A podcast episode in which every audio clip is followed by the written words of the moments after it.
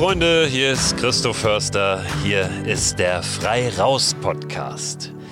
In der heutigen Folge geht es um ein Thema, was mir in den letzten Tagen immer wieder aus den unterschiedlichsten Ecken begegnet ist. Und zwar das Thema Weitwandern. Richtig am Stück. Ja, Gewaltmärsche könnte man das auch nennen. Aber lange Distanzen zurücklegen am Stück gar nicht unbedingt irgendwo weit weg auf dem Pacific Crest Trail oder einem der anderen international so bekannten berühmten, legendären Trails, sondern nö, äh, vor der Haustür im eigenen Land und möglicherweise auch auf Wanderveranstaltungen. Die nehmen nämlich wirklich in den letzten Jahren sowas von zu, sind sowas von beliebt, dass ich gedacht habe, ja, da, da mache ich mal eine Folge zu. Dem Thema nehme ich mich mal an. Außerdem verlief gerade vor ein paar Wochen direkt an meiner Haustür vorbei, beziehungsweise an der Rückseite des äh, Hauses vorbei, in dem ich wohne in Hamburg, eine solche Veranstaltung, die Route einer solchen Veranstaltung. Und zwar die 60 Kilometer waren es, glaube ich, vom Megamarsch in Hamburg. Am vergangenen Wochenende sollte die 100 Kilometer Strecke nun steigen des Megamarsches in Hamburg. Das fand nicht statt. Ich weiß gar nicht, ob die Strecke auch bei mir vorbeigeführt hätte.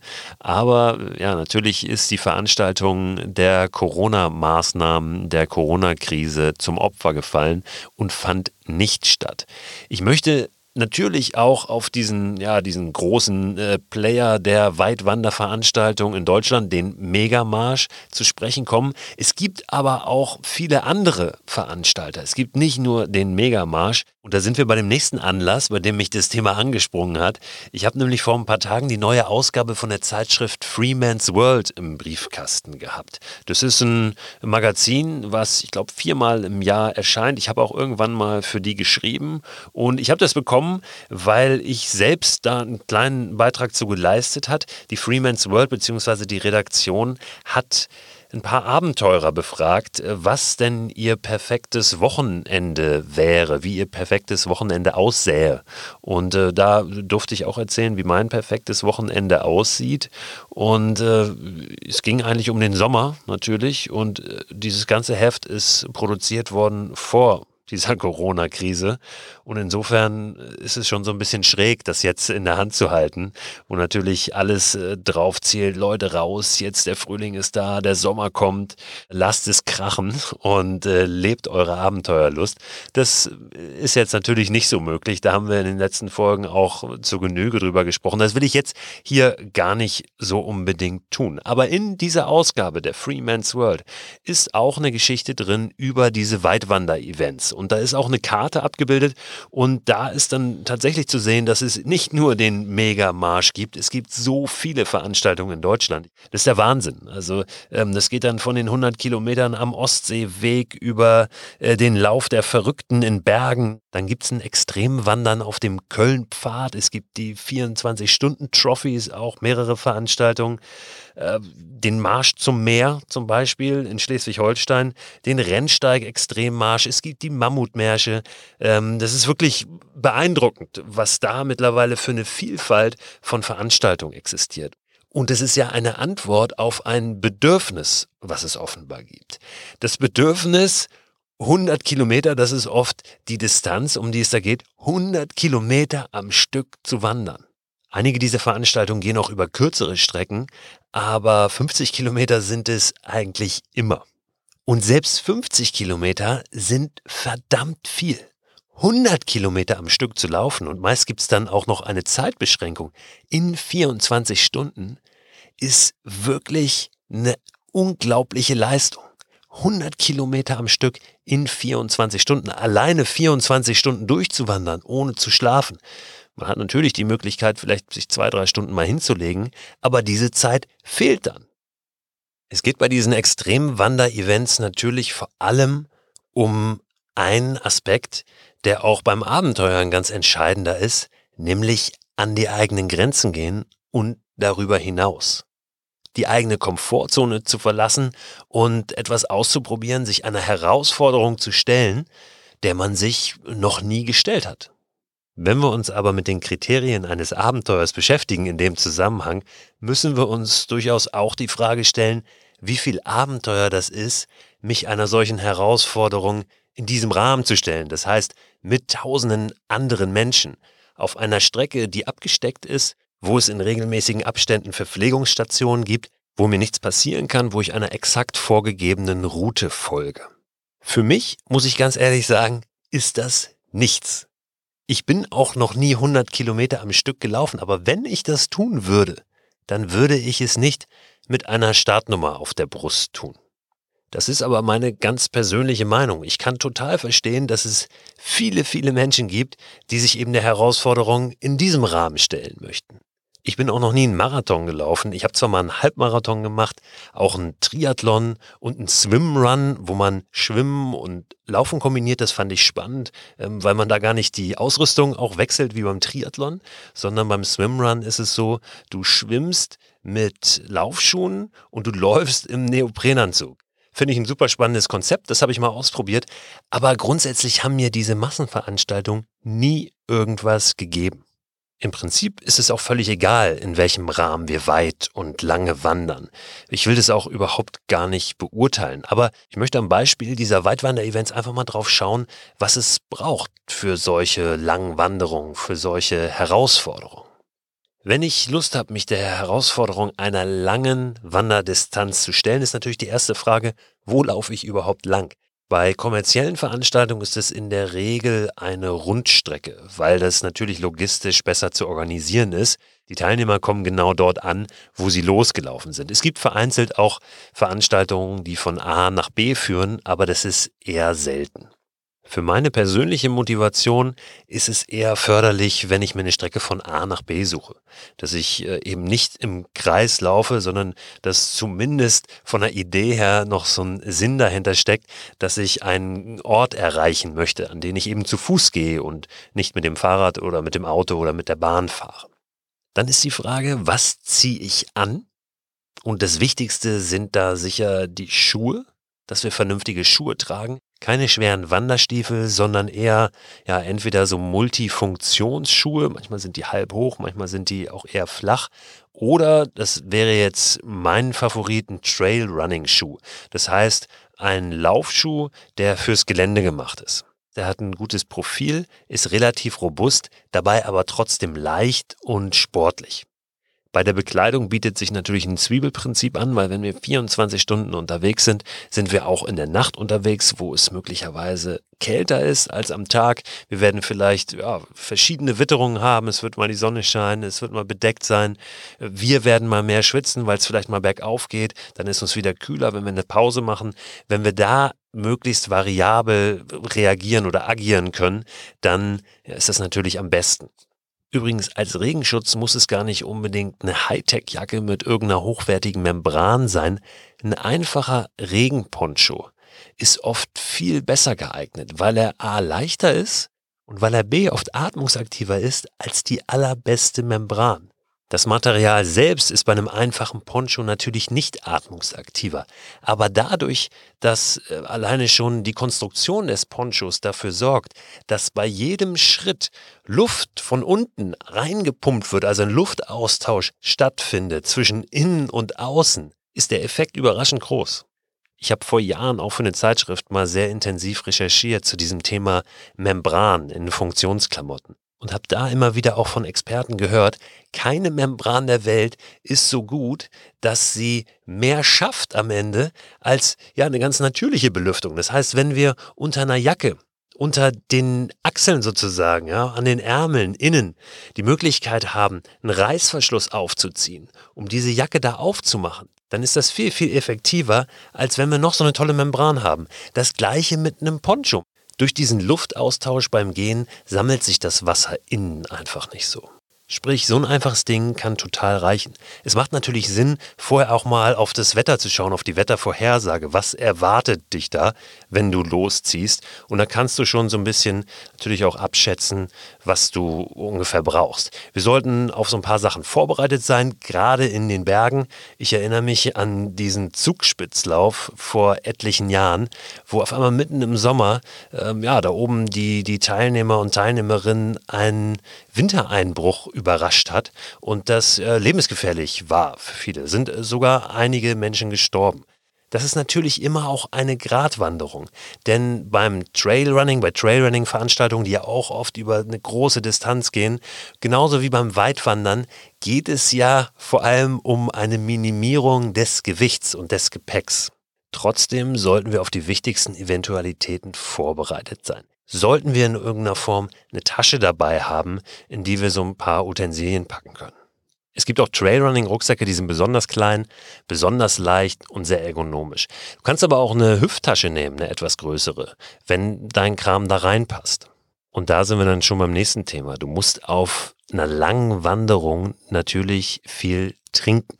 Nimmst du das alles mit, dann brauchst du etwas Größeres als eine Hüfttasche. Bei einer Veranstaltung, bei einer kommerziellen, wird es immer wieder Verpflegungsstationen geben, wo du auch was trinken kannst. Wenn du dir sowas aber selbst organisierst, dann hast du in der Regel keine Verpflegungsstation. Es sei denn, du gewinnst Freunde, Bekannte, Familienmitglieder dafür, dass sie sich irgendwo positionieren und dir was anreichen. Aber darum soll es ja dann im Prinzip auch nicht gehen, sondern darum, das in Eigenregie zu packen. Ja, dann ist die Frage, wo du unterwegs bist, ob du irgendwo zwischendurch dir was besorgen kannst zu trinken, ob du irgendwo klingeln kannst, dir eine Flasche auffüllen kannst, ob du an einem Bach vorbeikommst, wo das Wasser so sauber ist, dass du es trinken magst. Das kommt natürlich sehr drauf an. Und ich will hier auch gar nicht so ins Detail gehen, was die Ausrüstung betrifft, diese ganze technische Ausstattung. Natürlich gibt es Wasserblasen, die du dir dann noch hinten in den Rucksack füllen kannst. Es gibt unfassbares Material und unfassbar ultraleichtes auch. Natürlich brauchst du eine Stirnlampe. Du brauchst Sonnencreme, wenn das Wetter entsprechend ist. Du solltest vielleicht ein Handy dabei haben, dass du zur Not Hilfe rufen kannst oder dich dann doch orientieren kannst, wenn dir das nicht mehr möglich ist. Aber ich finde viel wichtiger als diese ganzen Packlisten, diese ganzen Ausrüstungsfragen, ist deine Entscheidung, überhaupt erstmal loszugehen. Das heißt nicht, dass du von 0 auf 100 gehen sollst. Ich glaube, das ist nicht sonderlich zielführend. Wenn du jetzt sagst, pass auf, äh, ich bin zwar noch nie 10 Kilometer am Stück gelaufen, aber jetzt versuche ich mal 100. Das wird vermutlich nicht funktionieren oder anders, das wäre sicher nicht gesund.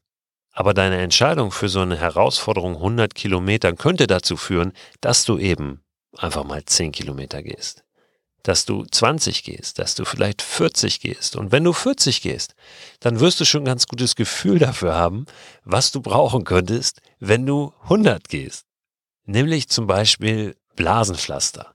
Blasen an den Füßen sind so eins der größten Probleme beim Weitwandern. Was du gegen Blasen tun kannst, ist einmal vernünftige, richtig gute Wander- oder Sportsocken anzuziehen, die dann auch ein bisschen mehr kosten. Oder zum Beispiel zwei Paar Socken anzuziehen, weil dann diese Reibung eher zwischen diesen zwei Socken stattfindet, als zwischen Socke und deiner Haut.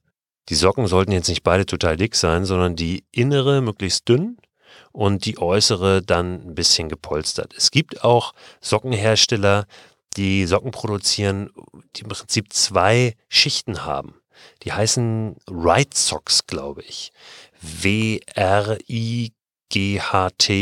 und dann Socks, Right Socks. Gibt natürlich auch ganz viele andere tolle Sockenhersteller wie Falke und Co., damit ich jetzt hier nochmal andere genannt habe. Aber Right Socks ist eben dafür bekannt, dass sie Socken herstellen, die so zwei Schichten haben. Aber natürlich kannst du auch einfach zwei Paar Socken übereinander anziehen. Also das ist eine Idee. Dann natürlich Blasenpflaster oder so Leukotape, mit dem du dann auch die äh, prädestinierten Stellen, wo Blasen entstehen können, so ein bisschen abkleben kannst. Viele Teilnehmer solcher Wanderevents sind auch mit Kopfhörern unterwegs, hören Musik, hören Hörspiele, hören Podcasts. Natürlich, um diese Langeweile-Phasen zu überbrücken. In 24 Stunden, wenn du 24 Stunden unterwegs bist, am Stück 100 Kilometer gehst, dann wirst du, selbst wenn du mit anderen unterwegs bist oder man, Grüppchen bilden sich manchmal, ne? dann ist man zu zweit, zu dritt unterwegs, vielleicht geht man auch mal alleine, aber dann 50 Meter weiter ist wieder der nächste. Also man hat meist Blickkontakt auch zu anderen, aber trotzdem hast du wahrscheinlich immer wieder Phasen, wo dir langweilig ist und wo du dich auch motivieren musst, wo du vielleicht in ein Tief hineingehst, wird höchstwahrscheinlich kommen innerhalb von 24 Stunden. Und dann ist es für viele einfach hilfreich, durch dieses Tief hindurch oder einfach gegen die Langeweile Musik oder Hörspiele zu hören. Ich habe auch das noch nie verstanden, weil ich nicht rausgehe, um irgendwas zu hören, weil ich nicht in der Natur bin, um mir wieder irgendwelche anderen Reize reinzuholen, jenseits der Natur. Ich habe auch gerade heute wieder von jemandem gehört, der wohl eine Nacht draußen verbracht hat und sich beschwert hat, dass morgens um 4.30 Uhr die Vögel schon so laut gezwitschert hätten. Gott sei Dank hatte er Oropax dabei und musste sich das nicht anhören. Aber wisst ihr, was er sich noch gewünscht hätte? Eine Schlafbrille gegen den Vollmond, weil der so hell war. Deswegen wäre für einen noch besseren Schlaf eine Schlafbrille schön gewesen. Jedem das seine, aber deswegen gehe ich nicht da raus. Ich finde es immer spannend, auch durch solche Phasen der Langeweile durchzugehen. Zu gucken, was da passiert mit mir. Und wenn ich dann abbrechen muss, weil ich das nicht schaffe, dann ist das ja auch eine Erkenntnis. Dann muss ich abbrechen. Aber ich muss mich ja nicht durch irgendwas durchprügeln. Ich glaube, beim Marathonlauf zum Beispiel oder überhaupt in der, in der Leichtathletik, im Laufsport sind ja solche Hilfsmittel in Anführungszeichen sogar verboten, weil sie als äh, ja, unerlaubte Leistungssteigerung oder leistungssteigernde Maßnahme gelten. Wenn ihr da mehr wisst, sagt mir gerne Bescheid. Und wenn ihr total schwört auf das Musikhören oder Hörbuch hören während solchen Veranstaltungen, dann schreibt mir auch gerne und erklärt mir mal, warum. Vielleicht verstehe ich es auch einfach nur nicht, aber ich, ich will es auch überhaupt gar nicht niedermachen. Es ist einfach nicht meins. Und ich glaube, dass wir am Ende viel näher an uns selbst heranrücken, wenn wir möglichst viele künstliche Reize ausblenden in der Natur da draußen. Wenn du Lust hast auf so einen 50 oder 100 Kilometer Marsch, dann nimm dir doch einfach mal einen Zirkel. Ich hatte das in einer der ersten Folgen hier schon mal angeregt, das Kreise ziehen auf der Landkarte. Nimm dir einen Zirkel und äh, guck mal, 100 Kilometer Umkreis um deinen Wohnort. Was liegt da? Was wäre vielleicht ein lohnendes Ziel? Wenn du mit 50 Kilometern anfangen möchtest, dann ja, ziehst du den Kreis enger. Dann guckst du, was ist da für ein lohnendes Ziel? Und wenn es 20 Kilometer sein sollen am Anfang, dann ist der Kreis eben noch ein bisschen kleiner. Wenn du von A nach B läufst, ist es momentan natürlich ein bisschen schwierig, von B wieder nach Hause zu kommen. Normalerweise würdest du es wahrscheinlich mit öffentlichen Verkehrsmitteln machen, mit der Bahn oder vielleicht noch ein Stückchen mit dem Bus. Das ist momentan ja nicht ganz so einfach. Insofern möglicherweise dann doch eine Rundtour oder einfach noch ein bisschen warten, wie sich die nächsten Wochen so entwickeln. Die Veranstalter vom Megamarsch haben übrigens auch gerade eine ganz interessante Idee für, ja, für die aktuelle Situation. Und zwar planen die unter dem Motto Wir gehen weiter einen Megamarsch, äh, der ja nicht virtuell stattfindet, sondern ja für den die Teilnehmer virtuell zusammenkommen.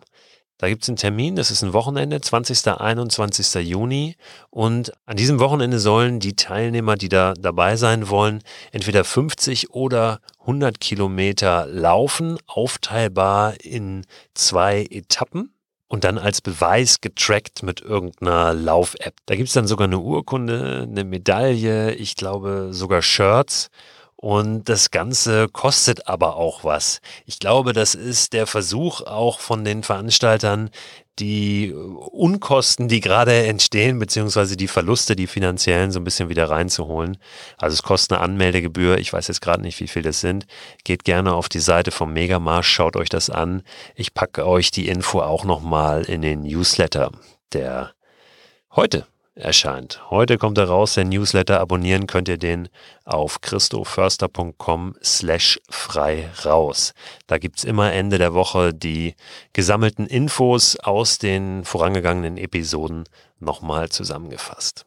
Ich finde das eigentlich eine ganz schöne Idee und in der Community, in dieser Mega-Marsch-Community zeigen sich die Leute auch sehr solidarisch und unterstützen das, wollen da gerne mitmachen. Auf der anderen Seite ist es natürlich schon etwas schräg zu sagen, pass auf, ähm, wir laufen zu Hause los, ich gehe 50 Kilometer, ich gehe 100 Kilometer, wie weit auch immer, muss dafür aber Betrag X zahlen. Es liegt mir auch wirklich fern, hier Werbung für einen bestimmten Veranstalter zu machen. Die sind nun mal die größten, die Pioniere auch von diesem Trend in Deutschland. Aber natürlich brauchen wir solche Veranstaltungen nicht unbedingt, um das zu tun. Es ist sicher ein ganz besonderes Gefühl, gemeinsam unterwegs zu sein. Es ist unglaublich motivierend, da mit einer Masse loszuziehen und auf so einer Veranstaltung auch dann eine Urkunde zu bekommen und sich was zu Hause an die Wand hängen zu können. In welchem Rahmen wir so eine Herausforderung annehmen, bleibt aber natürlich am Ende immer eine individuelle Entscheidung. Wer Interesse daran hat oder sowas vielleicht sogar öfter schon gemacht hat, dem sei folgende Dokumentation empfohlen. Rüdiger Neberg war schon Thema hier bei uns in dem Podcast in den letzten Tagen, weil Rüdiger Neberg leider von uns gegangen ist. Rüdiger Neberg vielleicht der größte Abenteurer, den wir in der jüngeren Vergangenheit hier in Deutschland hatten. Äh, wirklich ein legendärer, ganz, ganz besonderer Typ. Und eine der Aktionen, die Rüdiger Neberg wirklich bekannt gemacht haben, neben der Erstbefahrung des Blauen Nils, neben seinen mehreren Atlantiküberquerungen und Dschungelabenteuern, ist ein Deutschlandmarsch gewesen. Und zwar 1981. In dem Jahr ist Rüdiger von Hamburg bis nach Oberstdorf gelaufen, zu Fuß. Und zwar nicht einfach nur so, sondern komplett ohne irgendwelche Ausrüstung hatte keinen Rucksack dabei, hat nur so einen Grabstock dabei gehabt, so ein Overall, so ein dunkelgrün-braun und hat sich unterwegs ernährt, also hat auch kein Geld dabei gehabt, durfte sich nichts kaufen, durfte nicht betteln, durfte nicht stehlen und hat sich nur ernährt von dem, was er so in der Natur findet hat auch keine Tiere gejagt, Fallen gestellt oder so, sondern wirklich einfach von dem gelebt, was er da so gefunden hat. Das war nicht immer so appetitlich und er hat auch ganz schön abgenommen in dieser Zeit, aber er hat es geschafft, von Hamburg bis nach Oberstdorf. Und zu dieser Aktion, zu diesem Abenteuer gibt es eine Dokumentation auf YouTube. Der Deutschlandmarsch, Rüdiger Neberg Deutschlandmarsch einfach mal suchen und dann findet ihr die. Die ist sehr, sehr interessant anzusehen. Damals war alles noch ein bisschen anders, auch im Fernsehen. Und ich mache das immer gerne, mir solche alten Dinge, alte Dokumentationen nochmal anzuschauen. Aus der heutigen Zeit, aus der heutigen Perspektive ist es manchmal ganz, ganz witzig. Hin und wieder muss man da schmunzeln. Aber diese Leistung bleibt natürlich extrem beeindruckend. Bei dem Thema Rüdiger Neberg und Weitwandern muss ich ganz kurz von einer Nachricht erzählen, die ich bekommen habe, auch in den letzten Tagen von einem Hörer dieses Podcasts. Das war eine sehr emotionale, sehr persönliche Sprachnachricht, deswegen will ich die auch gar nicht abspielen und auch den Namen des Hörers nennen. Der spielt dafür auch gar keine Rolle. In jedem Fall hat dieser Hörer sich inspiriert von dem Gespräch, was ich mit Erik Lorenz vom Weltwach-Podcast geführt habe, unter anderem auch über Rüdiger Neberg, sich sehr viel mit dessen Leben beschäftigt. Mit dem, was er getrieben hat, mit dem, für was er sich eingesetzt hat. Er hat sich aber auch mit dem Thema Mikroabenteuer, also mit diesem einfach los, einfach raus von der Haustür sehr beschäftigt. Und als er vom Tod von Rüdiger Neberg erfahren hat, hat ihn das sehr getroffen, sehr berührt. Und er hat sich dann kurzerhand aufgemacht von seinem Wohnort in Hamburg und ist zu Fuß zu Ehren Rüdiger Nebergs, also quasi um ihm die letzte Ehre zu erweisen, dann an den Wohnort von Rüdiger Neberg gelaufen, also an den Ort, an dem er bis zuletzt gelebt hat, vor den Toren Hamburgs. Das waren 35 Kilometer von Tür zu Tür. Er ist also dahin gewandert, eine relativ lange Strecke, was er sonst auch nicht tut, war ziemlich alle körperlich und hat dann vor den Toren von Rüdiger Nebergs Grundstück ja, ein paar Blumen niedergelegt, die er gepflückt hatte auf dem Weg und hat festgestellt, dass das viele Menschen vor ihm auch schon getan haben. Also da war ein ganzes Blumenmeer zu finden und es brannte ein Lagerfeuer, was die Familie Neberg entzündet hat. Und da hat er lange gesessen hat mit dem Sohn von Rüdiger Neberg sogar noch sprechen können, der sich in der für ihn auch schweren Phase Zeit genommen hat für ihn, hat ihm schöne Grüße ausgerichtet von mir, was mich sehr gefreut hat, dass sich da auch nochmal wieder ein Kreis geschlossen hat. Ja, und ist sehr bewegt dann dort wieder weg. Dankbar dafür vor allem, einfach aufgebrochen zu sein, das gemacht zu haben, ohne lange nachzudenken. Wer auch einfach mal gemacht hat, und zwar die Nacht zum Tag, ist Oliver aus Berlin. Auch der hat eine Nachricht geschickt und die spiele ich euch jetzt hier mal vor. Der war nämlich nach Feierabend nochmal unterwegs, hat kurzerhand gesagt, komm, jetzt gehe ich nicht rein, jetzt setze ich mich nicht aufs Sofa, jetzt gehe ich nochmal raus, beziehungsweise jetzt bleibe ich draußen. Ich befinde mich gerade südlich, ja, ein paar Kilometer südlich von Berlin, genauer genommen auf der Rückseite vom Flughafen Schönefeld. Und das ist eigentlich ziemlich cool. Ich bin mit Fahrrad hier und das wäre nicht passiert, wenn du nicht deinen Podcast gebracht hättest zum Thema ähm, ein anderes Zeitfenster suchen. Ich bin gerade auf dem Weg von der Arbeit nach Hause durch diese Corona-Geschichte haben wir Früh- und Spätschicht. Fahre nach Hause und habe die ganze Zeit schon gedacht, Mensch, ah, immer bloß schnell nach Hause. Ja, jetzt fahre ich mit Fahrrad nach Hause, denke mir eigentlich super. Traumhaft, ja. Landstraße, kein Mensch weit und breit, nur Tiere, Geräusche und diese ganzen schönen Sachen, die wir alle so kennen aus der Nacht. Und der Flughafen, ja, auf dem ja auch nichts los ist. Aber das ist ein anderes Thema. Ja, ich bin jetzt gleich zu Hause. Dank dir, tolle Sache. Auf die Idee, irgendwie wäre man sonst nicht gekommen. Manchmal braucht man diesen berühmten kleinen Anstoß und dann läuft's. Gestern der Supermond, heute immer noch absolut tolle Kulisse. Richtig erfrischend das Ganze. Schönen Abend dir noch und ja, schöne Ostern.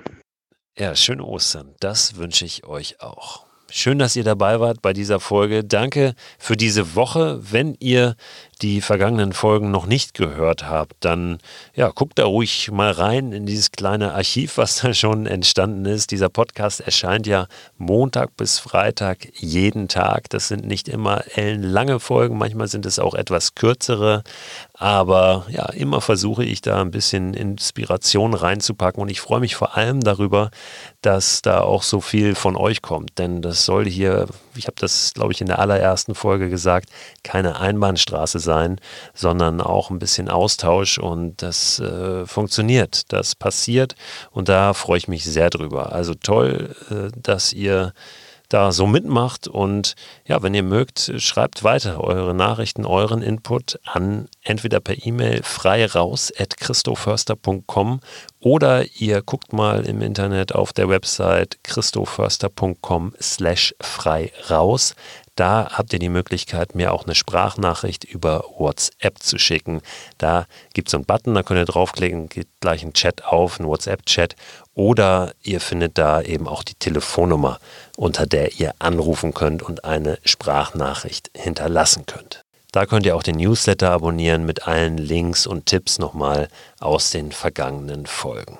Genießt den Frühling, so wie es geht momentan und ja, wenn ihr Lust habt, hört Montag wieder rein. Montag ist zwar Ostermontag, aber ich mache so eine kleine Ostermontags-Spezialfolge. Momentan ist es ja eh relativ wurscht, was für ein Tag wir haben, ob Feiertag ist, Wochenende oder Werktag. Montag geht's weiter hier mit der nächsten Folge von Frei raus. Bis dann, bleibt gesund. Ciao.